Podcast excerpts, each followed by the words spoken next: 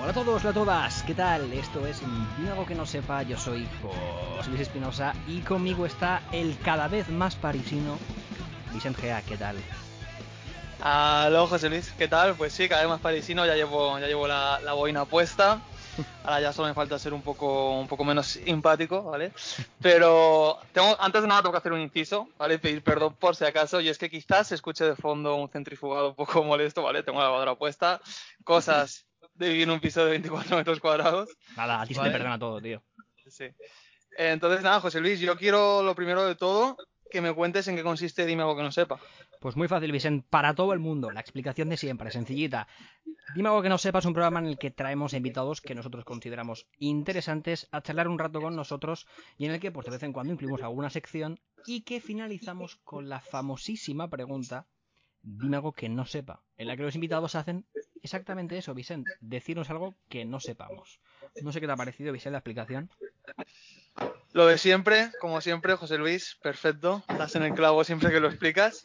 Así que si te parece, vamos ya, vamos ya al grano, vamos a dar paso a, a nuestro entrevistado de hoy, que está, está de estreno todavía no, pero pronto. Pero bueno, vamos a dejar que nos, lo, que nos lo cuente él y también aprovecharemos para conocerle un poco mejor. Así que con nosotros está hoy Damián Moya. ¿Qué tal, Damián? Hola, ¿qué tal? ¿Cómo estáis? Encantado Damián es de estar un- con vosotros. Completo orgullo que estés aquí. Y primero de todo, la pregunta más odiada por nuestros invitados. Damián, descríbete. ¿Quién es Damián Moya? Pues eh, yo soy un tío muy currante, sobre todo. eh, me dedico al humor, a un poco, hago un poco de todo. Soy bastante polifacético. Entonces, eh, los que más me conozcáis, seguro que sabéis que trabajo en el hormiguero y que hago de barrancas. Eh, mm, luego, aparte, he escrito algunos libros para aprender inglés con Alberto Alonso, que juraría que ha estado con vosotros. Sí, correcto. eh, que se llaman This Book is the Milk y This Book is the Remilk, con el cual puedes aprender mm, 2.000 palabras eh, que no sabías que sabías en inglés de una manera muy fácil. Eh, luego ahora me he metido a, a estudiar, a estudiar mitología y he escrito un libro muy chulo con eso. Entonces, pues eso, soy una persona que va metiéndose en todos los charcos. Y una pregunta que solemos hacer siempre. Mm, ¿A qué te dedicarías si no te dedicases a lo que te dedicas? Pues a mí cada vez me va saliendo más una vena de profesor. La verdad es que me gustaría ser profesor. eh, o de, pues eso, o en un colegio, o de, de inglés, de, de historia, mitología, o, de, o incluso entrenador de fútbol para chavales. O sea, cualquier cosa que sea así de enseñar, la verdad que me encanta. Bueno, Damián, pues quizás tus futuros alumnos y nosotros queremos conocerte un poco más, así que te vamos a hacer una ronda genérica de preguntas. Es pregunta y respuesta rápida, ¿vale? No, no hace falta que, eh, que la desarrolles, ¿vale? Así que la primera es que nos recomiendes una película. Eh, pues mira, por no ser muy, por las típicas, el efecto mariposa, que me encanta. Una canción, Una canción, eh, Estadio Azteca, de Calamaro. un plato, Un plato, el pastel de papa de mi madre, que es lo máximo que hay. Es, el pastel de papa es como puré, carne picada y otra vez puré por encima y eso al horno y muy rico. Está muy Eso- bueno. Eso es maravilloso, ¿eh? Sí, sí.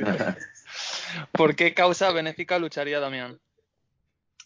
Eh, yo por, por tener, porque todo el mundo pueda estudiar bien. Ok. ¿Qué superpoder tendrías? Mm, yo ten- tengo ya un superpoder, pero es absurdo, no sirve para nada. Yo, puedo- yo escucho una película sin mirarla y sé si la película, doblada al español, ¿eh? Y yo ya sé si es francesa o no. ¿Cómo? Solo por el doblaje. Es un superpoder completamente absurdo que no vale para nada, pero, pero está, tío, lo tengo, no lo puedo evitar. Pero pu- puedes desarrollarlo. Exacto, favor, exacto. O sea, ¿cómo- habíamos dicho no desarrollar, pero es que necesito conocer esto. O sea, yo veo una peli sin, sin ver la imagen, ¿no? Eh, y solo escuchando el doblaje, yo ya sé si, el do- si la, ver- la película originalmente es inglesa o francesa. Pero ¿y esto cómo? O sea, ¿en dónde, ¿Te conoces en- a los ¿dónde dobladores? reside? No, no lo sé, tío, eh, pero me pasa siempre. O sea, ahí está la tele de fondo, escucho el doblaje, digo, esa es francesa. Y lo miro y es francés. O, Uy, esa, esa es alemana y es alemán. Los dobladores debe ser que son diferentes y los tengo reconocidos. No sé, no sé qué pasa, que los reconozco. Doblan diferente, tío. Eres un super identificador. Sí, eso es, es muy triste tener este superpoder porque realmente no me ha aportado nada en la vida, pero es- lo tengo hoy, tío. Soy doblaje man. A ver, hay gente que no tiene ninguno. O sea, Exacto. Ya, también es verdad que dices, bueno, algo es algo. Y por último, ¿a qué personaje histórico te gustaría entrevistar? Mm, pues, hombre, mm, vamos a ver. Eh, Alejandro Magno me parecería una buena entrevista, la verdad. Pues ahora, si te parece, Damián, vamos a conocerte un poquito mejor. Entonces, em, queremos saber, digamos, cómo se forja la historia de Damián Moya. ¿Cómo comenzaste para llegar a, a- a donde estás hoy? Mm, Bueno, yo estudié publicidad y relaciones públicas un poco porque meterme a Bellas Artes me parecía que no me iba a ganar ni un duro. Entonces dije, bueno, con publicidad voy a poder hacer un poco de cada. Y entonces en la universidad conocí a Juan, al que hace de trancas, y nos hicimos súper colegas. Yo en esa época me dedicaba a hacer cómics, él hacía radio, me convenció de hacer radio y empezamos a hacer radio de humor juntos. Y entonces, eh, bueno, pues empezó a ocurrir que en la universidad nos, da- nos dieron un programa y la gente venía a vernos. Y era muy divertido, que se petaba eso de gente y luego tomábamos cañas con la gente, hicimos un montón de amigos. Y entonces, bueno, dijimos, oye, pues no se nos da mal, joder, vamos a intentar hacerlo de verdad. Y entonces intentamos encontrar una radio que nos, que nos contratara y encontramos una que se llamaba Radio Tentación, donde estuvimos ahí unos cuatro o cinco meses y de pronto mm, yo vi a Piedraíta por la calle, a Luis Piedraíta, iba con Juan y entonces le dije, tío, eh, ese es Piedraíta. Me dice él, él es, es Piedraíta, es el del Club de la Comedia. Yo no sabía quién era, la verdad. Y entonces eh, a Juan le daba corte decirle nada, pero yo como no lo conocía, dije, pues voy yo. Le dije, oye, Pedraíta, mira, que si te podemos entrevistar en nuestro programita de radio y tal. Pues como habéis hecho vosotros conmigo eh, hoy, ¿no? Igual. Y entonces nos conocimos y, y, bueno, finalmente no vino a- al programa, pero nos empezó a escuchar y le hicimos gracia. Y entonces al tiempito él decidió que dejaba el Club de la Comedia y Pablo le dijo, joder, ¿no tienes a nadie que te pueda sustituir? Y Piedraíta le dijo, pues hay dos chavales que me hacen mucha gracia que te pueden interesar. Y entonces nos avisó y, y nos hicieron una prueba de guion y Pablo Motos, ahí conocimos a Pablo Motos, que era el jefe de guion del Club de la Comedia, y nos, y nos contrató. Fue muy gracioso porque nosotros llegamos todos chulos y le dijimos, a ver, a él, él nos dijo, a ver, solo tengo sueldo para uno. Y le dijimos, pues, pues los dos o ninguno. La típica, ¿eh? Y La de- dijo, sí, nos venimos arriba. Y dijo, venga, venga, pues sí, por los dos, venga. Y, y nos quedamos y desde entonces, eh, bueno, a los cuatro meses, es que no estuvimos casi nada de tiempo, a los cuatro meses, mm, a Pablo le ofrecieron sustituir a Goma Espuma en, en M80, en la cadena SER, y nos propuso ir con él. Y nos fuimos para allá perdiendo dinero, porque en ese momento el Club de la Comedia nos dijo, si os quedáis, os pagamos el doble. Y dijimos, ostras, qué movida, ¿qué hacemos? Eh, pero la verdad que siempre hemos confiado mucho en Pablo y, y dijimos, nos vamos con Pablo aunque sea perdiendo dinero. Y nos fuimos para allá. Y entonces hicimos cinco años de No Somos Nadie, que la verdad que fueron súper guays, madrugones infernales, ponernos gordos por comer a deshoras, era todo un lío. Y ya lo siguiente que pasó fue que empezó el programa de televisión del hormiguero, que al principio lo conjugamos con la radio porque nos daba miedo dejarlo. Y, y, bueno, estuvimos haciéndolo un año en Barcelona, luego volvíamos a Madrid, hacíamos la radio, para arriba y para abajo no descansábamos ni un solo día, fue infernal. Pero salió bien y ya dejamos la radio y empezamos con la tele. Hasta hoy. Hasta y hoy. hasta hoy que, claro, hemos estado mm, 15 años, creo que llevamos en el hormiguero, sí. Y hoy, ¿cómo es el día a día de Damián? Pues este año de la pandemia está siendo un poco diferente. Estoy teniendo menos horas de trabajo en la oficina, que normalmente son muchísimas. Entonces, de pronto me está cambiando la vida. Estoy, pues, teniendo. Bueno, aproveché mucho la pandemia para escribir el libro y estudiar. Y, pero, pero ahora que lo he terminado, pues estoy haciendo más deporte, intentando quitarme la barriga que me ha salido en pandemia. Y, y disfrutando mucho. La verdad es que tengo más tiempo libre y, y es una maravilla. Pero vamos, normalmente el día a día es ir a currar, pasar el tiempo allí preparándolo todo, ensayar, eh, escribir y luego hacer el programa y ya volver a empezar, que, el, hormiguero suele ser muy exigente. De eso precisamente quería hablar, y es que yo le comentaba a Vicente que a mí me daba muchísima curiosidad el ritmo de trabajo del hormiguero. O sea, me parece una barbaridad. Evidentemente, son eh, de lunes a viernes, sin fallar, siempre con invitados, eh, tiene que prepararse todo al, día prácticamente. O sea, ¿cómo funcionáis para que todo salga bien? Porque yo lo veo muy, muy difícil desde fuera. Nosotros vemos el producto final, pero ahí hay un proceso. Claro, claro, hombre, el proceso es complejo porque hay muchas capas de trabajo diferentes, ¿no? Eh, a nivel horarios de cuándo va entrando la gente a escribir, a trabajar, la planificación. El propio Pablo trabaja los domingos para que todo el mundo pueda trabajar durante la semana en sus cosas y que las decisiones estén tomadas de antes. Entonces, es súper importante. La aplicación de Pablo es fundamental porque Mm. si él no se implicase, todo se de, de la bazaría, pero él tiene el equipo bien atado, eh, hace que todo el mundo trabaje bien, eh, está atento a todos, controla de principio a fin el programa, la música, lo- cómo se está realizando el programa en ese momento, él lo está mirando, es decir, al final tener una persona que, que realmente sea un director de orquesta es fundamental. Y aproximadamente, ¿cuánto, ¿cuánto tiempo de preparación nos lleva un programa?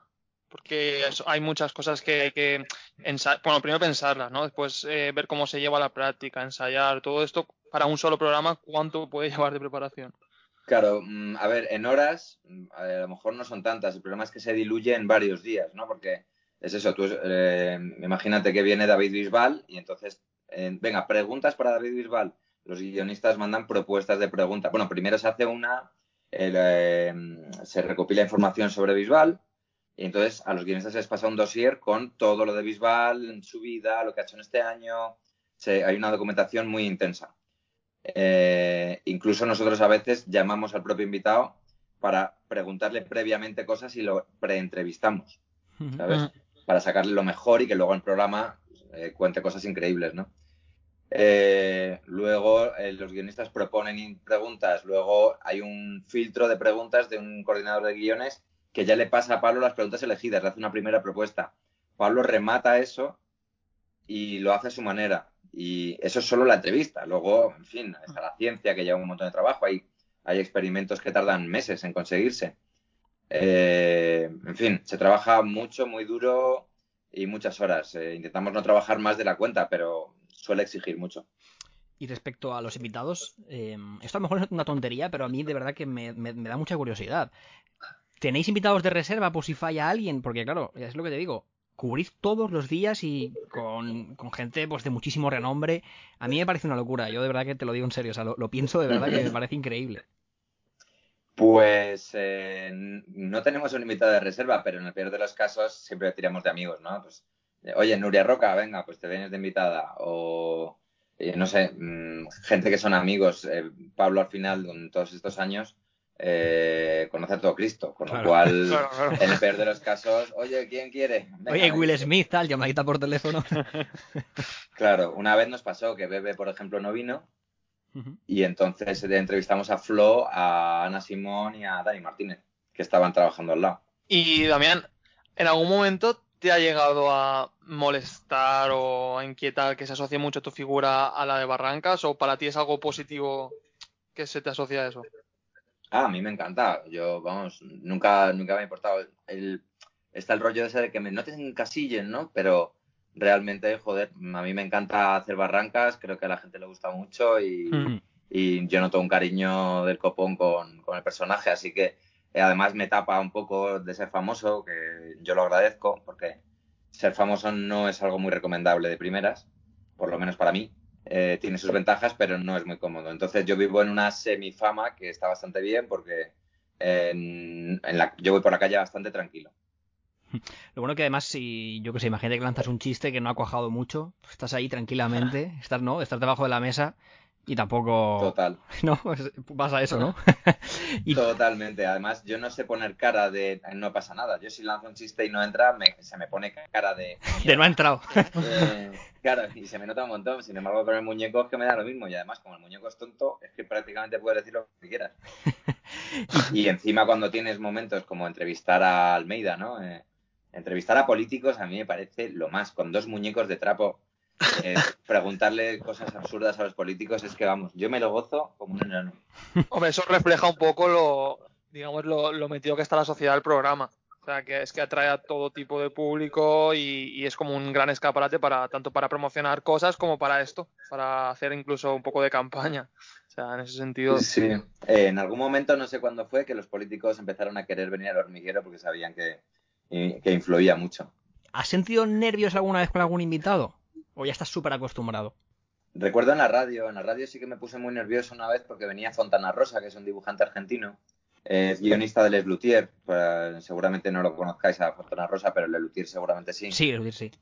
Y yo soy súper fan suyo, yo tengo aquí un original en mi casa suyo, soy, es como si fuera el segundo más importante después de Kino, ¿vale? Mm. Eh, y yo ese día estaba muy nervioso, estaba muy- y, y yo tenía que hacer la sección del kiosco con Juan y, y quería hacerle gracia y cuanto más, cuando quieres hacer gracia ya la has cagado, ya, ya no vas a hacer gracia. ¿Y hay alguno Y- que te molaría Vale, muchísimo que, que viniera, que no haya estado todavía? O... Pues mira, Kino me encantaría, eh, me encantaría Bruce Willis, eh. Schwarzenegger, estaría guay. Pues ahí todavía nos quedan unos cuantos, ¿eh? No te creas. Bueno, nosotros eh, estuvimos con Ramón Langa en la primera temporada, que es la voz de Bruce Willis en España. Creo que es lo más cerca que vamos a estar nunca de, de- de Bruce Willis. sí, efectivamente, lo conocí hace poco a Ramón Langas. Pero es genial que le escuchas y dices, hostia.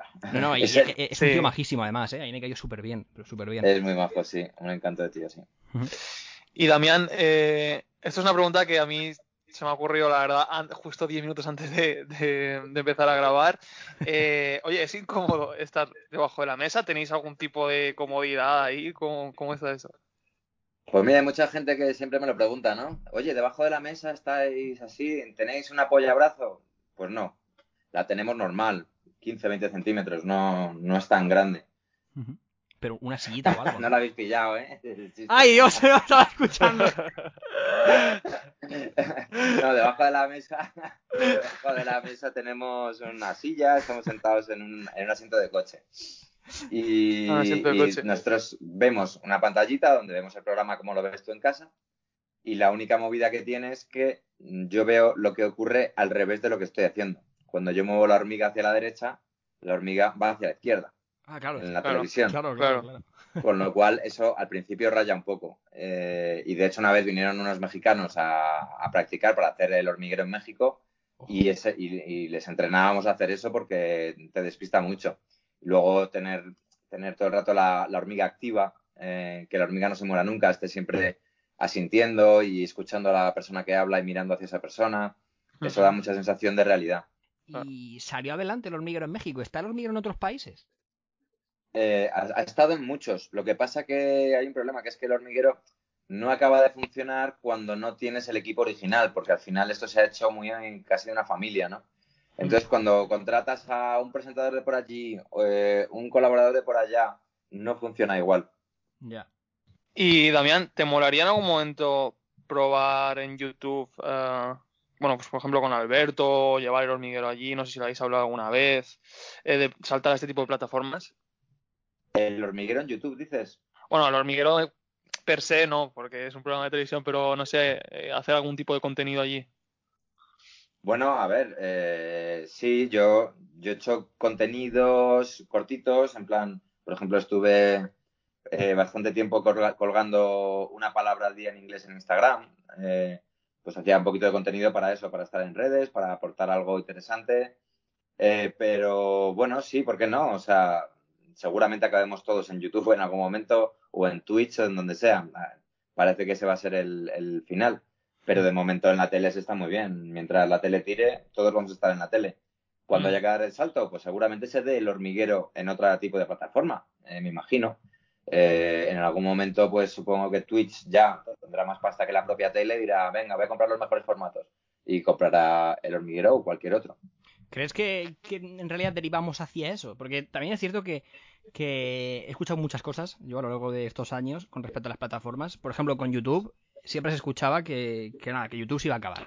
A los youtubers les decían que en cualquier momento explota la burbuja. Lo, lo has escuchado alguna vez. Tal, en cualquier momento os vais. eh. Y también he escuchado que, que no, que YouTube se comerá la televisión. Eso también se ha escuchado mucho, ¿no? Eh, Mm. Entiendo que quizá más del sector youtuber. Eh, ¿Consideras que esto es así? ¿Alguna de las dos vertientes crees que, crees que concuerda con la realidad? Hombre, yo creo que eh, ahora mismo la tarta se ha, re- se ha repartido y hay nuevos trozos, ¿no? Y, y eso es inevitable. No creo que ningún trozo desaparezca, la verdad. Yo creo que todos encogerán un poco y, y, bueno, habrá diferentes versiones y...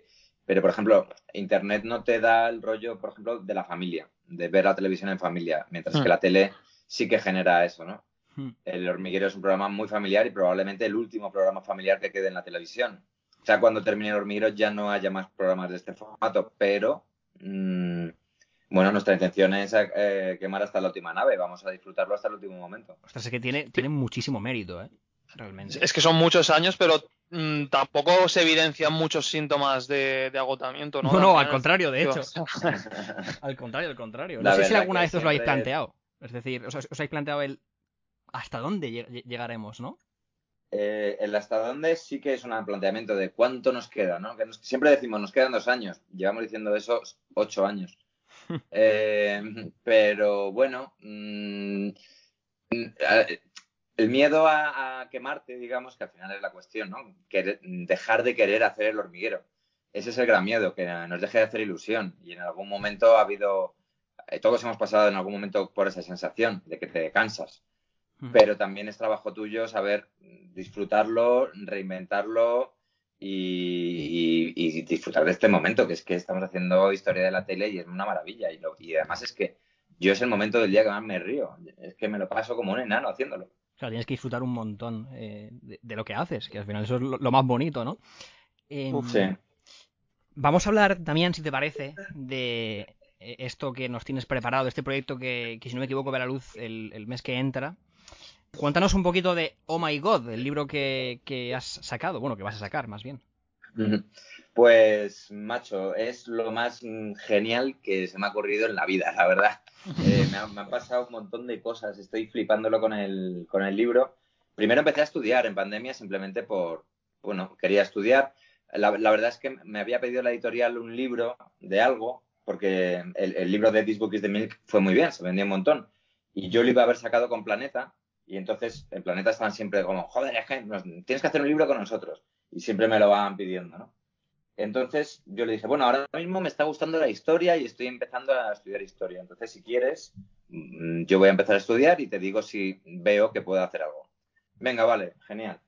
Eh, veo que, te- que tengo para hacer un libro de historia un poco y que veo que tengo una manera de hacerlo diferente que mola. Digo, vale, lo puedo hacer. Y empecé un libro de historia de España.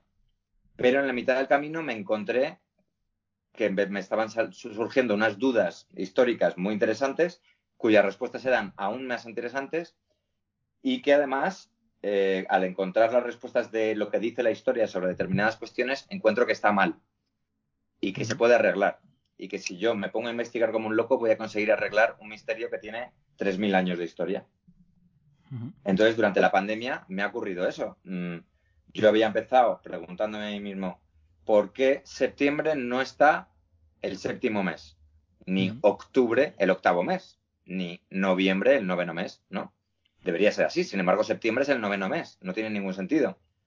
¿Qué ha pasado ahí? Pues pongo a estudiarlo. No sé si os gusta la historia. eh, Sí, ahí sí, Sí, no sí, sé si mucho, os suena- no sé si os suena el tema, pero bueno, esto ocurre por, por el inicio de Roma, ¿no? Que en, en el inicio de Roma, eh, en el 753 a.C., eh, eh, Rómulo, al crear Roma, crea un calendario de 10 meses, ¿vale? A lo mejor no me tengo que enrollar tanto y hoy no os lo cuento todo. No, no, sí, yo lo quiero. Sí, sí, sí. No, no, Cuenta, perfecto, cuenta, Perfecto, cuenta. perfecto. Vale. Digo, a ver si me voy a poner brasas. Nada que ver, nada que Si ver. no, me cortéis en cualquier momento. No, Vale, no, no, las movidas. O sea, el libro va de dioses, de un montón de cosas súper chulas, pero este punto en concreto a mí me vuelve loco. Eh, entonces, yo veo que lo que dice la historia es que Rómulo empieza un calendario de 10 meses y que empieza en marzo, ¿vale? Marzo es el primer mes y entonces es marzo, abril, mayo, quintilis, sextilis, septiembre, octubre, noviembre, diciem- diciembre, con diciembre como último mes, el décimo. Entonces, eso estaba en su sitio, estaba bien hecho. Eh, pero ¿qué pasa? El segundo rey de Roma, el rey Numa, añade dos meses más, enero y febrero. Y los coloca como mes número 11 y como mes número 12. Entonces, fíjate, enero empezó siendo el mes número 11. Y no es hasta seis siglos más tarde que se coloca en el, en el lugar correcto cuando los romanos tienen unas batallas aquí en España contra los velos y ven que necesitan adelantar el inicio de la guerra y por lo tanto adelantan el inicio de año para elegir cónsul y poder organizarse mejor. En ese momento, enero pasa a ser el inicio de año y entonces todo se descoloca dos meses, ¿vale? Y en ese momento, septiembre pasa a ser el noveno mes. Y enero, que era el número 11, pasa a ser el mes número uno. Pero ¿qué pasa? Que al estudiar los nombres de los meses, que es el, que es el asunto, yo leo por qué los nombres de los meses tienen estos nombres y todos responden a dioses. Pero no hay una, no hay una, una línea que lo una, ¿vale? Son un poco al azar. Eh, enero, por ejemplo, responde al dios Jano, el dios de las entradas y las salidas, el- un dios con dos caras que mira al futuro y al pasado. Es un dios que, evidentemente, tú cuando lo ves dices, es perfecto para el primer mes, ¿no? Es ideal para empezar el año porque miras al pasado y al futuro, Claro. tiene dos caras, es el dios de las puertas, de las entradas y las salidas, es el dios del primer año, del primer mes del año, perfecto. Sin embargo, cuando lo puso Numa, él lo colocó como mes número 11 y nadie le pondría ese nombre a ese, al mes número 11. Entonces yo digo, bueno, esto no tiene sentido. Es que es imposible que nadie le ponga el dios de las puertas al mes número 11. Con lo cual ahí es donde vi que digo, esto no tiene sentido y voy a resolver qué ha pasado aquí. Me he vuelto loco estudiando como un hijo de puta para poder entenderlo, pero he conseguido resolverlo y ahora ya resuelto por qué los meses se llaman así y cuál es el hilo de unión de todos los meses, que es eh, el origen de Roma. ¿Y esto? No sé si os, os sigo contando porque es, es un poco complicado. ¿eh? No, no, sí, sí. A, a ver, yo creo que lo estoy captando más o menos. Continúa, continúa. Sí. Yo creo que lo estoy entendiendo. O sea que sí, Vale, sí. La, la cuestión es, cuando tú lees los nombres de los meses es, enero es por Jano, el dios de las entradas y las salidas. Correcto. Febrero es por Februs, que es un dios asociado a un festival que se hacía antes de que naciera Roma, que se llama la Februa. Es un festival de purificación que se hace el 15 de febrero, en el cual la gente se purifica para, ¿para qué? Porque es la última luna llena del año, los, los idus de febrero, Mm. y entonces eh, esa, esa luna llena la gente se purifica para empezar el año limpio, ¿no? De- del el alma y ese tipo de cosas. Y de ahí viene febrero, la- de la Februa y de su dios Februs. Pero es muy raro, ¿verdad? Que, porque dices, ¿quién conoce a Februs? Si es que no lo conoce ni el tato. Ahora porque no lo has dicho tú. si no. Efectivamente, es que si no, ni lo sabes. Nadie sabe de Februs. Eh, marzo sí que tiene sentido, porque es Marte. Marte, dios de la guerra, Mm. dios, el, el dios más importante de los romanos. Mm. Eh, luego tenemos abril, que es por Afrodita, aunque los expertos ni siquiera están de acuerdo y dicen que podría ser por Aprire. Pero vamos, para mí, 100% por Afrodita. Eh, pero fíjate que es raro, porque Afrodita es una diosa griega, no es una diosa romana. Claro. ¿no? Es la, la versión romana de, de Afrodita es Venus. Por lo tanto, el mes debería estar dedicado a Venus. Así que es otra cosa de esas que dices, no tiene sentido que esto sea así. ¿Por qué está mal? Es que esto está mal. Luego vas a Mayo y ves que es por Maya la diosa de la primavera, dicen un poco los expertos. Así un poco sui generis. Eh, Maya, otra diosa desconocida, que no, no la conoce nadie.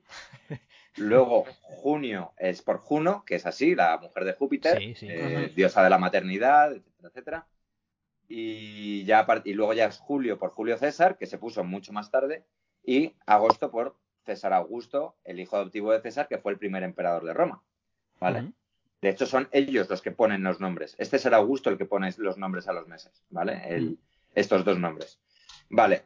Eh, entonces, cuando yo em, veo que esto está mal, empiezo a investigar qué ha pasado aquí y digo, bueno, Jano no puede tener este nombre. Investigo a Jano por todos los lados y no encuentro gran cosa. Al investigar a Februs, encuentro que el, el día que se celebra la Februa, que es el 15 de febrero, hay otros festivales diferentes ese mismo día, que coinciden en el día, pero a lo mejor no en el tiempo. ¿Sabes? Que a lo mejor fueron un siglo más, un siglo antes, o se ponen de moda más tarde, o este, o este festival se hace un poco más para allá, otro más para acá. Y coincide que los romanos celebran otro festival eh, que se llama la Lupercalia, que Mm. quizá os suene, porque ese es un poco más famoso. Ah, no me La suena. Lupercalia No. bueno, el Lupercalia es un festival en el que se celebra, eh, se celebra al dios Fauno Luperco, ¿vale? Y dices, "Ya, el Fauno Luperco, ¿esto qué es? Bueno, resulta que el Fauno Luperco no es que sea el apellido, es que es un mito del fauno en el cual el fauno, que es este, este dios que tiene patas de cabra y que Sí, toca la sí. pasta de pan, Sí, eh, ese dios es el que se transforma en la loba que amamanta a Rómulo y Remo. Con lo cual está relacionado con el mito fundacional de Roma, que es el mito de Rómulo y Remo, ¿vale? Entonces de repente digo, hostias, esto es muy importante porque por un lado tengo dos pistas, uno Fauno y otro el mito de Roma. De pronto tengo dos pistas muy claras aquí. Entonces investigo al Fauno eh, y aparte de haber sido la loba que amamanta a Rómulo y Remo, fue el tercer rey mitológico de Roma. Digo, hostias, espérate, es que Fauno es rey de Roma, es rey del Lacio, de la zona del Lacio, donde está Roma y que por eso se llama el latín, ¿no? Porque viene del Latio. Somos Mm. los latinos porque venimos del Latio. Vale, eh, entonces, él es el tercer rey mitológico del Lacio. Y es la loba que amamanta a Rómulo y Remo. Por lo tanto, sí que entiendo que se le ha puesto este nombre, no tanto por Dios, sino por su relación con el mito fundacional de Roma, ¿vale? Con lo cual, me voy a, me voy a estudiar a, a Jano otra vez y encuentro que Jano, antes de Dios, también fue una persona, es un griego que sale de la Tesalia, llega en un viaje hasta el Lacio también, y en el Lacio se hace el primer rey de Roma. El cuenta que Jano fue el primer rey de Roma. Y con él fue todo muy bien, tuvieron un montón de, de, mejor, de mejoras técnicas y de, y de, avances tecnológicos de todo tipo. Eh, inventó el dinero, por ejemplo, y entonces entiendo que por eso se le ha dado el nombre de Jano al mes número 11. Y ahora sí que tiene sentido, porque se le da por rey, no por Dios. Pero entonces, ¿consideras que los nombres de los dioses fueron dados a raíz de esos reyes? Efectivamente, Sí. efectivamente. La- eh, los, o sea, es que los dos son reyes y dioses a la vez. Entonces, se les da el título del mes no por, no tanto por Dios, sino, Sino por por rey. rey. Claro, ¿Entiendes? claro, claro. Sí, sí, De sí. esa manera, cuando cambia, cuando cambian el orden de las cosas y tú colocas a Jano en el primer mes, ahí de repente dices, ah, eh, encaja perfectamente. Porque ahora sí que Jano puede ser el dios de las dos caras, de, la, de, de las puertas y las entradas y las salidas y todo eso, Mm.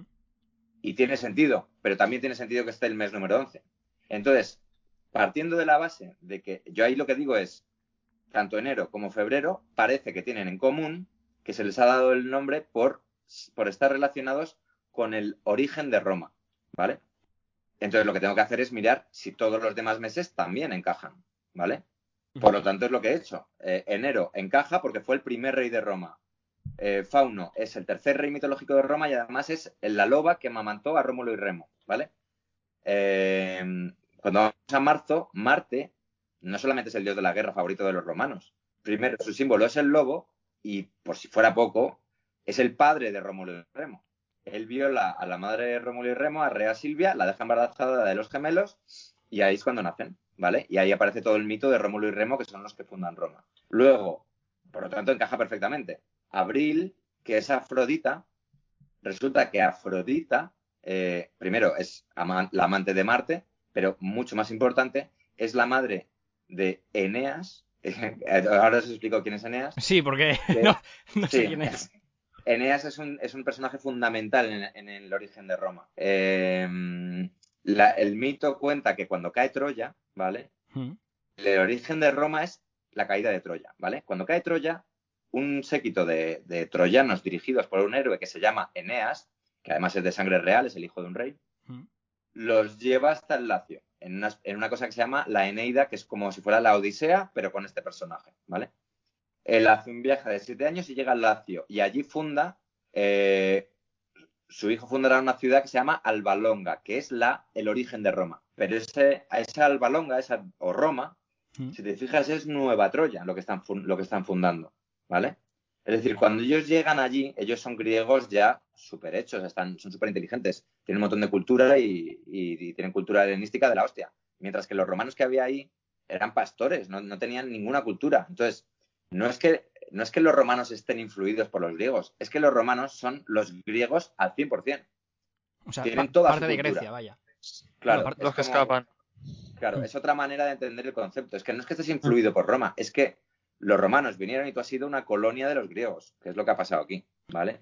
Entonces, Afrodita es la madre de Eneas, que es el héroe más importante de, junto con Rómulo y Remo en toda esta historia, ¿vale? Por lo tanto, encaja perfectamente que sea Afrodita, que si te acuerdas, antes decía, no tiene sentido que sea Afrodita y no Venus. Sí. Vale, pues tiene sentido por esto, porque ella es, es la diosa griega, madre de Eneas, es madre de un griego. Por eso, por eso permanece el nombre de Afrodita, porque en la, así aparece en la Eneida escrita. Afrodita ayuda a Eneas y a los troyanos, mientras que Juno los va puteando y, le- y- y ella intenta impedir la formación de Nueva Troya.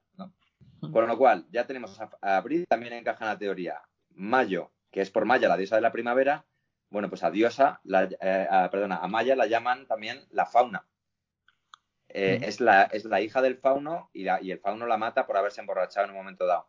Pero no solo eso, también se la relaciona, y es la- como si fuera la misma persona, con una mujer que se llama Acalarentia, que es la mujer que cuidó a, a Rómulo y Remo después de la loba, que es- porque es encontrada por un pastor y su mujer. Bueno, pues la mujer del pastor se llama Acalarentia y también está relacionada con la diosa Maya, con lo cual encaja perfectamente otra vez con la teoría. Eh, y luego ya que queda Juno, que es, como te decía, Juno es la que intenta boicotear el viaje de Eneas y cargarse eh, la formación de la nueva Troya, Mm. y, y ella representa la inevitabilidad del destino, es decir, ni los dioses pueden impedir el destino que es que se forme una nueva Troya en el Lacio y que sea la ciudad eterna como había dicho el oráculo, porque fue Apolo el que les dice, le dice a Eneas, tú vas a fundar una ciudad eterna, que es Roma, ¿vale? Por eso, por eso a Roma se le llama la ciudad eterna. Vale, eh, y ya solo me quedan Julio, por Julio César, y agosto. Mm. Muchos, muchos emperadores han intentado quedarse con el nombre de meses, porque es lo, lo más eterno que tú puedes conseguir como emperador, te pone al nivel de un dios. Entonces, eh, cuando, cuando César Augusto eh, encarga, fue él el, que- el que encargó escribir la Eneida, ¿vale? Mm. Imagínate, muchísimo más tarde de que ocurriera todo O esto. sea, que has dicho que era como la Odisea, pero Eso es. eh, la, la versión de allí, ¿no? Efectivamente, es una, es una, es una odisea versión troyana. En la cual llegan a, y, y explica el mito fundacional de Roma, ¿vale? Eh, entonces, ¿qué ocurre? Que lo que le pide a Virgilio, que es el que escribe los poemas, es que le cambia el, el nombre del hijo de Eneas, que se llama Ascanio, se lo cambia por Iulo, ¿vale? Le pone de nombre Iulo. ¿Pa- ¿Para qué? Para que Julio César, la gens Julia de la que él viene, quede relacionada con Eneas, de manera que tenga sangre real. Porque al final tener la sangre real de- del padre de Eneas, en el fondo es, ten- es tener descendencia de Zeus. Porque al final los grandes reyes, en el fondo, ¿qué es tener sangre azul? Es que tú vienes de los dioses, que tu sangre es divina, Hmm. ¿entiendes? Entonces, de esa manera, él consigue demostrar que su padrastro es de sangre real y por lo tanto él también. Así que los dos merecen un mes, tanto julio como agosto. Otros emperadores que han intentado tener nombre, como Nerón, que intentó poner neroniano, creo que fue a septiembre, no permaneció. ¿Por qué? Porque no tenía esta, esta sustentación de, eh, de yo me lo merezco porque yo estoy relacionado con el, con el origen de Roma, ¿entiendes? Mm. Por lo tanto, este misterio de por qué los meses se llaman así, que tiene 3.000 años, eh, en mi opinión, queda resuelto con esto. Y los meses se llaman así por el mito fundacional de Roma, por Rómulo y Remo y Eneas. Me parece una Bueno, pasada y, Sí, sí, o sea, y además lo increíble es que ha trascendido, de- ha trascendido una barbaridad. O sea, exacto. eso me parece increíble. Es decir, que, que lo tenemos ya como súper asumido, ¿no? Y es algo que ha trascendido a todo el mundo, ¿no? Sí, es, es que es el pan nuestro de cada día. Claro, es que son los meses. Es que es increíble. Y no se sabía. Y estaba mal. Sobre todo que se, se da por hecho. O sea, es- o sea, tú das por hecho que septiembre va ahí, que es el noveno mes, y ya está. Pero lo que te quería preguntar es, tú cuando te... No sé si se escucha el centrifugado. No, pongo- no, no, tranquilo. No, no, no te preocupes. Eh, bueno, eh, tú cuando te planteas esa duda y dices, bueno, voy a ir un poco más allá, voy a revisar eh, un poco de historia, ¿cómo ha sido de difícil encontrar toda esta información tan desgranada e ir haciendo vínculos, conexiones? O sea, ¿cómo es ahora, hoy en día, tanto tiempo después? Ha sido, por un lado, maravilloso y por otro lado, una pesadilla. Eh, es lo más difícil que he hecho en mi vida. Eh, yo, te- yo estaba solo en casa, además en pandemia, volviéndome loco, internet, libros, comprando libros por internet, cualquier cosa que tuviera relación. Eh, me he leído lo más grande y de repente, pues eso, de un libro a lo mejor sacaba una, una pista, una pistita que me llevaba a otro sitio y, yo iba buscando pistas. Lo que pasa es que cuando estudias para algo, cuando estudias sabiendo que tienes un objetivo y que hay un misterio que puedes resolver, eh, eso anima mucho, porque cualquier pistita te vuelve loco y te anima un montón. Entonces, aunque es muy, muy duro, eh, realmente yo me lo he pasado muy bien haciéndolo y he aprendido muchísimo. O sea, como ves, yo lo que te acabo de contar te lo he contado del tirón, ¿no? No, no, me No, parece no increíble. Que te lo sepas de Me memoria lo- es increíble. Me lo sé todo al de- Bueno, he sido lo más escueto posible. Quiero decir, podría hablarte tres horas más del tema porque el tema es mucho más amplio, mucho más goloso. En el libro está un poquito más desgranado para que también te con dibujos, para que veas cada personaje. Eh, todo va cobrando sentido de una manera mucho más tranquila, ¿no? Eh, he intentado hacerlo corto, pero el trabajo ha sido lo más heavy que he hecho en mi vida, la verdad. No, no, yo creo que la gente se puede dar cuenta del trabajazo que hay detrás de este libro y a mí la verdad que, que me dan las ganas tremendas de, de tenerlo ya. De pillarlo. Sí, totalmente. correcto. Em, Me así, alegro, me alegro. como una pregunta así curiosa, ¿alguna, ya que hablamos de mitología, alguna criatura mitológica que te flipe, la que más te guste? Eh, hombre, eh, no, no es las- de- desde luego de las cosas que me han gustado de la mitología, las criaturas como tales no me, no me flipan, pero sí, ¿cómo se llama esta? Espérate que se me ha ido la olla. Eh, ah, eh, joder, ¿cómo se llama esta, esta que decía adivinanzas?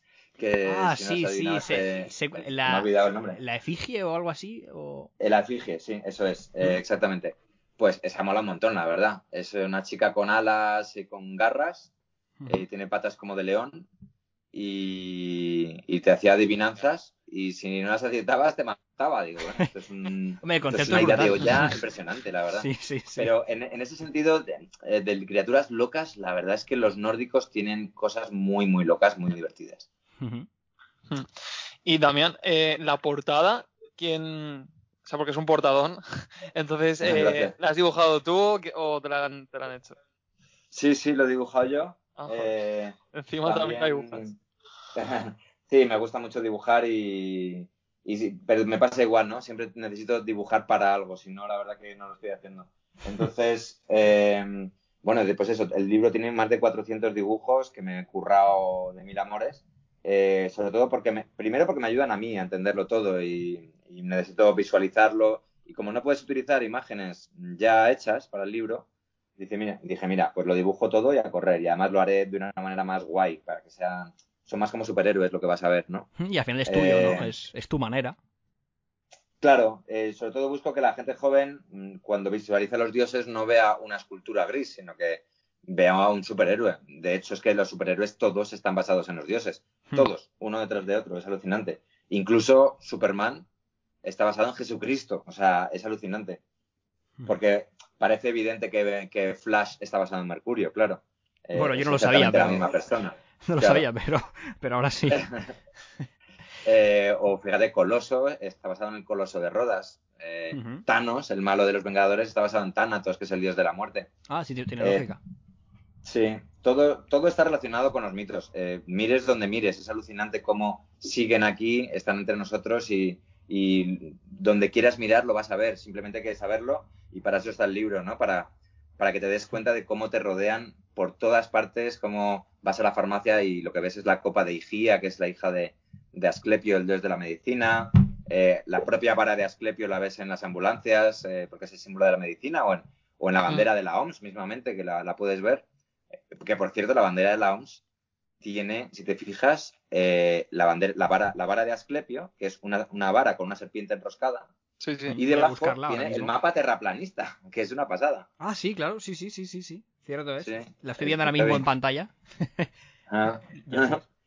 O sea, es un Pues, poco como el concepto de, de This Book is the Milk, ¿no? Que, que nos rodea, parece que no, pero nos rodea, ¿no? Efectivamente, es un poco la mitología que no sabías que sabías.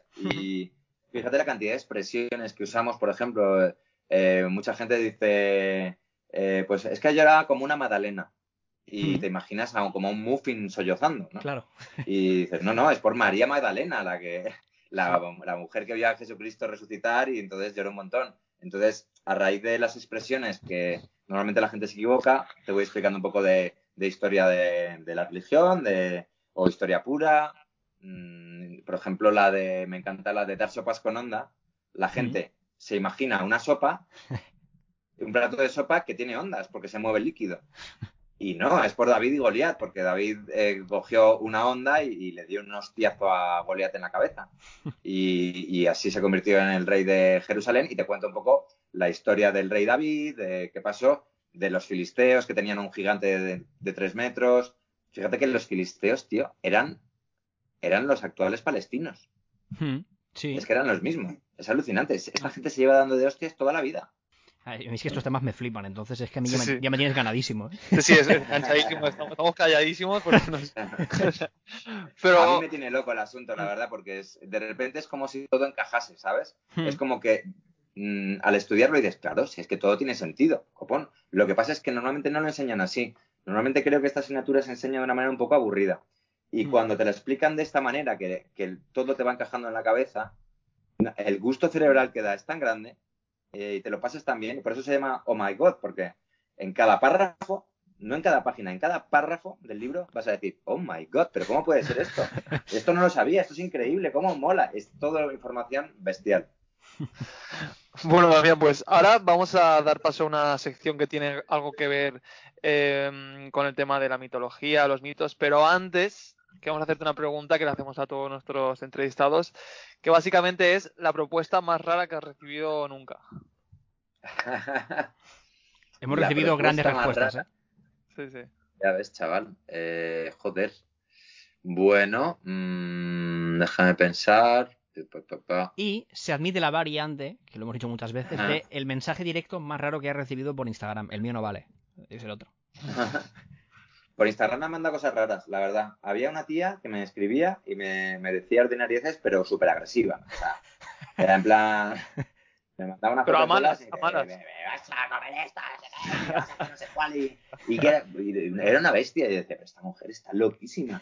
Decía, no, es que no puedo reproducir las cosas que decía porque era muy, muy gore la tía. Mm, Y sobre todo como que quería que yo la, que yo la zurrase. Y yo decía, pero que no, que a mí me dejes en paz. Y no paraba de decirme barbaridades. Bueno, pues eso, gente loca que hay por la vida. El Pues problema es que estaba buenísima. Yo decía, joder, por un lado me parece bien, pero por otro lado la cabeza. El girito, ¿eh? el girito final. Era una faena. Pues también vamos a, a hacer una, una sección previa a la pregunta final, ¿vale? Una sección que esto, menudo follón, ¿no? Porque siendo que estamos contigo, que has hecho miles de secciones en el hormiguero, pues, pues bueno. Pero eh, esta consiste en que te vamos a plantear dos seres mitológicos, ¿vale? Hemos eh, buscado en países muy chungos para que no tuvieras posibilidad de conocerlos, ¿vale? vale. Y uno de ellos existe y el otro nos lo hemos inventado, ¿vale? Entonces, pues tienes que averiguar cuál es verdadero y cuál eh, sale de nuestra imaginación, ¿vale? Si te parece, empezamos por la mitología peruana, que no creo que hayas leído la mitología peruana, si no ya me sorprendería demasiado. La verdad que no, la verdad que no. vale, vale. En este caso tenemos a El Pistaco, que es una criatura que ataca a sus víctimas por la espalda.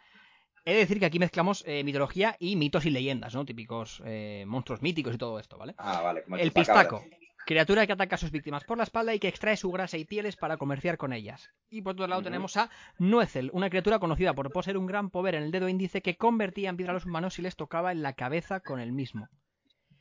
A ver, mm, yo creo que tiene que ser Nuezel. ¿Nuezel es el que existe? Sí, yo creo que ese es el que existe. Eh, error. Eh, el que existe ¡Ah! es, el que existe es el, el pistaco. Y, y mi cabeza ha derivado de que como se llamaba pistaco, pues el otro se iba a llamar nuez. Y entonces he dicho Nuezel. Claro, Eh, yo pensaba que lo habías hecho al revés. Ahora nos vamos a Escocia, ¿vale? Por un lado tenemos a The Gulber. eh, básicamente es un hombre lobo que pesca y entrega sus presas a las familias pobres. O, por otro lado, The Pures, que es un ser de mediana estatura que deposita monedas bajo secuoyas para atraer a sus víctimas. Vaya. uf. Hemos trabajado en el Me departamento de. I+D, es innegable. Eh, está- Lo- lo- lo- está trabajado. desde luego lo habéis puesto muy difícil, no tengo ni idea. Voy a decir The Purse. ¿The, the Purse es Mm. la que existe? Meh. Oh, no. Vez, Madre mía, joder. Eh, Es de Gulber, es un hombre lobo pues que es buena gente y, entrega sus, sus ganancias a los pobres. Robin Hood. Qué majo, la verdad. bastante curiosa esta criatura. Vale, vamos con, con mitología rumana. Tenemos Fenomenal. por un lado a Portelán, que es una muñeca de porcelana benévola que se aparece en las habitaciones de los niños que no pueden dormir entonando melodías y nanas tranquilizantes. O por otro lado tenemos a Solomonar, eh, que es un mago capaz de controlar la lluvia y las nubes a su antojo. Pues voy a decir la primera, la portelán. Y ¿Otra vez? Te hemos cazado otra vez. Joder. Bien, bien, está bien preparado. Pero es que, ¿sabes, ¿sabes qué te digo? Que es que mi, mi razonamiento es, no se pueden haber inventado esta zumba. Claro, claro, pero es que mi razonamiento y- es, tengo que inventarme algo para que crea que no soy capaz de inventarme eso, ¿sabes? Totalmente, o sea, me has pillado completamente porque digo, es que no, no será capaz de, de- de tener esta cabeza. Pues oye, muy bien, ¿eh? La- me la estáis colando por todos los lados. Dale a la última, Vicente. Ah, no, es la penúltima, Va. bueno. Penúltima, penúltima. Nos vamos a Rusia, me ha tocado los nombres difíciles, lo voy a pronunciar muy a la española. Eh, Duke Ognia es el espíritu del fuego, los exploradores se encomendaban a él en los momentos más fríos para que apareciera en forma de llama. O Domovoy, criatura que vive dentro del hogar y ayuda con las tareas domésticas a cambio de una pequeña recompensa comestible. A ver, Damián, tú ¿Esto piensas que... dónde era? en ¿Esto dónde Rusia. era? ¿En qué? Rusia. Rusia. Piensa que tus Eh, no, fracasos son nuestros éxitos. Desde luego, sí, sí, estoy muy contento por vosotros. Eh, voy a decir la primera, Domovoy, digo que no. A ver, a Pues, ver. Pues hemos vuelto a Ay. ganar. No lo puedo creer, macho. Domovoy, pero sí es ruso. Eh, yo qué sé, pero se llama Don Boy y es que me ha parecido la más curiosa que, de las que he leído. O sea, es una criatura que vive dentro del hogar y que te ayuda con las tareas de casa, a cambio de que le des algo de comer. O sea, es bastante guay. Esa de- genial. Había leído algo así como que cuando la familia se mudaba, el, el hermano mayor tenía que invitar a Domovoy al, al nuevo hogar, una cosa así. Vale, pues Qué bueno, chaval. vamos con el último país, mitología panameña. Por un lado tenemos al sancochino, que es un ser que aparece en los festejos tradicionales de Panamá y deposita una flor de hibisco en algunos elegidos en señal de prosperidad. Y por otro lado tenemos a la mujer empollerada. Una mujer que se aparece a hombres borrachos en fiestas y les pide que les lleven su caballo. Finalmente la mujer se convierte en esqueleto y se asustan. Joder. ¿Cómo trabajamos, eh? Eh, es dificilísimo, tío. Pues, pues a ver, mm, voy a decir, me hace mucha gracia el nombre de la mujer empollerada. Eh, yo creo que, o sea, si es un chiste es muy bueno. Mm, y la iba a descartar por, por esto, pero claro, ya con- voy a decir lo contrario de lo que piense. Entonces, eh, No, venga, voy a decir la primera, la primera que habéis dicho, que no sé cuál era. el sancochino. El sancochino, ¿cómo era el sancochino? El sancochino es Sí. eh, un ser que se aparece en los festejos tradicionales de Panamá, deposita una flor de hibisco en algunos, eh, en los bolsillos de algunos elegidos, en señal de prosperidad. Joder. Eh, pues venga, sancochino, digo que existe. Pues has vuelto a fallar, Damián. No me lo puedo creer. Hemos hecho un pleno. A ver, esto para mí es un Madre honor. mía, qué Esto vergüenza. es gloria, ¿eh? No, pero esto es un honor para mí. Ten en cuenta que hemos vencido a el rey de las secciones, Damián. No, no, así. totalmente. Además, yo soy súper cabrón haciendo las secciones para que la gente falle y me, o sea, he recibido de mi propia medicina. Bueno. Damián, pues hemos llegado ya a la parte a la parte final del programa. Espero que te lo hayas que te lo hayas pasado bien. Súper bien. Y ahora mismo es todo tuyo, así que Damián Moya, dinos algo que no sepamos. Eh, más, aparte mes. ¿Corto o largo? ¿Cómo lo queréis? Como tú quieras, es tu lección, Damián. Con gusto. Porque es que he descubierto otra cosa en el libro. Lo que quieras. Pues mira, he descubierto que el miércoles inglés está mal. El Wednesday. El Wednesday hay que cambiarlo de sitio. Está mal colocado, tío. ¿Y esto?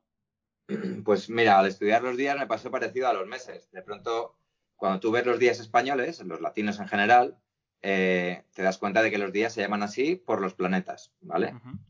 Es decir, la- el lunes es por la luna, el martes es por Marte, El miércoles es por Mercurio, el jueves es por Júpiter, el viernes es por Venus, el sábado, aparentemente, como que te pide el cuerpo que sea por Saturno, ¿verdad? Pero no, es por el sábado, el día de descanso de los judíos, que su día de descanso es el séptimo, el, el séptimo día Dios descansó y por eso se coloca ese día de descanso, ¿no? Como los judíos empiezan la semana en domingo en vez de en lunes, su séptimo día cae en sábado, por lo tanto está ahí.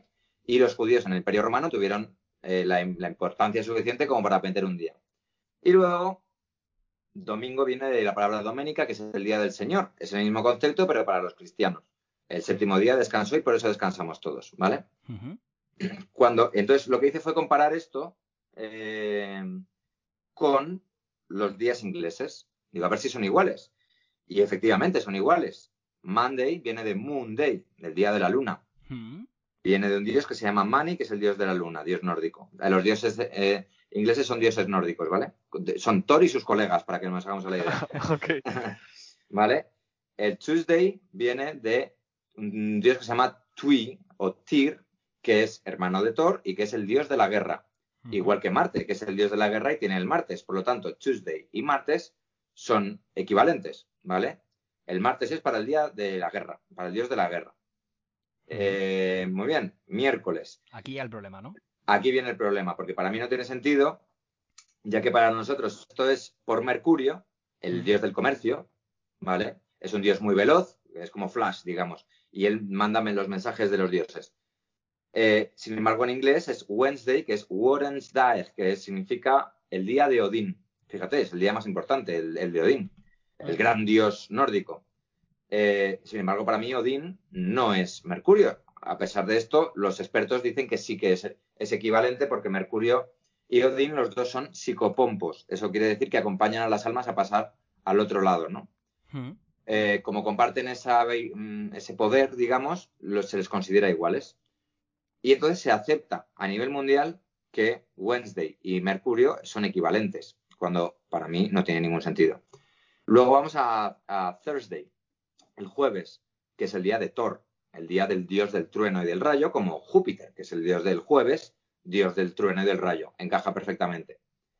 Eh, y luego tienen, ellos tienen Friday, que es por Friga, que es la madre adoptiva de Thor, es la mujer de Odín, Friga, ¿vale? Es una diosa maternal, no es como la nuestra, no es como, como Venus, que es una diosa sexual. Con lo cual, para mí tampoco encaja mucho. De hecho, hay, una, hay otra diosa que se llama Frey, que para mí debería ser esa. Frey es la diosa nórdica de la sexualidad y para mí debería ser esa. Pero bueno, en cualquier caso, eso mm, más o menos está bien. Y luego ellos tienen Saturday, que no tiene ningún sentido, porque ellos, no, ellos tienen un día par- por Saturno, Hmm. mientras que Saturno es nuestro. Cierto es. ¿Por qué lo tienen ellos? No tiene sentido que lo tengan ellos. ¿Pero has, has averiguado esto? ¿Por qué lo tienen? Eh, sí, lo, lo- lo tengo también. Madre mía. Y, y entonces luego tienen el domingo, que si te fijas debería ser el día del sol en español. Mm. Por lógica debería ser el día del sol, que es el planeta que falta por nombrar. En inglés sí que es el día del sol, es el Sunday. Mm. Claro, Sunday. Entonces sí que tiene sentido. Sin embargo, ellos tienen mal el, el Saturday, que debería ser nuestro, ¿vale? Y debería llamarse Saturnes. Nuestra semana debería ser lunes, martes, miércoles, jueves, viernes, Saturnes y soles. Ese debería ser la semana en, en español, ¿vale? En inglés, eh, ¿qué ha pasado aquí? Eh, yo, cuando empiezo a hacer esta comparación, veo que está ese error y digo, vale, voy a comparar bien a Mercurio y a Odín. Pues como te digo, Mercurio es un dios muy veloz, que lleva los mensajes de los dioses, es joven, el otro es barbudo, es viejo, es el dios de la sabiduría y de la muerte, ¿vale? Tiene, tiene siempre dos cuervos que lo acompañan, tiene una lanza, tiene un caballo de ocho patas, bueno. Para mí no son la misma persona ni de lejos. Sin embargo, cuando el cuerpo me pide que eh, lo que debería ser es Saturno y, eliminar Saturno y poner ahí a Odín, ¿vale? ¿Por qué? Porque Odín es padre de Thor, igual que eh, Saturno es padre de Júpiter. Deberías tener ese orden, Hmm. porque los, los dioses van de menos a más en la semana. Entonces, cuanto más viejo, más atrás. Por lo tanto, Saturno eh, es- debería tener el día sábado nuestro y Odín debería tener el día sábado suyo, el inglés. Entonces digo, voy a comparar a ver. Un si, cambio o algo así, eh, digamos. Claro, voy a comparar a ver si, si Odín y Saturno son la misma persona. Y al fijarte, es que lo son. Es decir, los dos son dos hombres viejos, barbudos. Eh, normalmente Saturno se le, se le dice, bueno, su fiesta es el 25 de diciembre, ¿vale? Están relacionados con el solsticio de invierno los dos, son dioses invernales. Pero Saturno, en principio, es el, eh, o sea, Odín es el dios de la, de la muerte, ¿vale? Mientras que Saturno es el dios de la agricultura y se lo representa siempre con una hoz. Mm.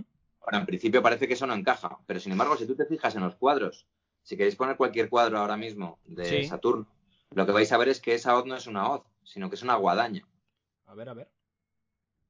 Saturno es el de Saturno devorando a su hijo, intuyo. E- Efectivamente, Saturno devorando a su hijo, verás que lo que lleva en la mano no es una hoz, sino que es una guadaña. Sí, correcto. Eh, aquí, aquí le estoy- ¿Vale? Vale. Efectivamente. Entonces digo, aquí está el fallo. Eh, voy a buscar en latín cómo se dice guadaña, a ver si es que se dice exactamente igual que hoz. Y efectivamente, en latín se dice fals falcis, lo cual eh, significa hoz, guadaña. Significa las dos cosas. Por lo tanto, eh, ¿y la guadaña qué es? La guadaña es el símbolo de la muerte de toda la vida de Dios. Correcto, sí. correcto. Con lo cual, eh, Saturno, que es el dios del tiempo, también, aparte de la, de la, de la agricultura, eh, no, es, no es que sea tanto de, de- de la agricultura, es que es el dios de la- del tiempo y de la muerte. Eh, y ser el dios del tiempo es al final el que decide cuándo se acaba tu vida. Por lo tanto, Odín y Saturno sí encajan como, ser- como la misma persona. A Saturno también se le representa con cuervos y Odín siempre tiene cuervos, eh, unos cuervos que le dicen qué está ocurriendo. Por lo tanto, para mí son la misma persona. Solo Y que eh, demostrarlo, adaptada, ¿no? A cada, a cada lugar. efectivamente, son el mismo concepto, eh, efectivamente, son el mismo dios, pero cada uno un poco con, con sus, con sus cositas de cada país. Pero son los mismos. Por lo tanto, Odín debería ser el que tenga el día sábado y por lo tanto Wednesday debería ir el sábado. Pero ¿qué ocurre? Que al pasar sa- eh, Wednesday al, al sábado, estoy dejando huérfano el miércoles inglés. Ahora no existe el Wednesday, necesito un día para rellenar la semana. Digo, lo que necesito buscar es si existe un dios que sea un mensajero de los dioses, como Mercurio, para que sea el equivalente al nuestro.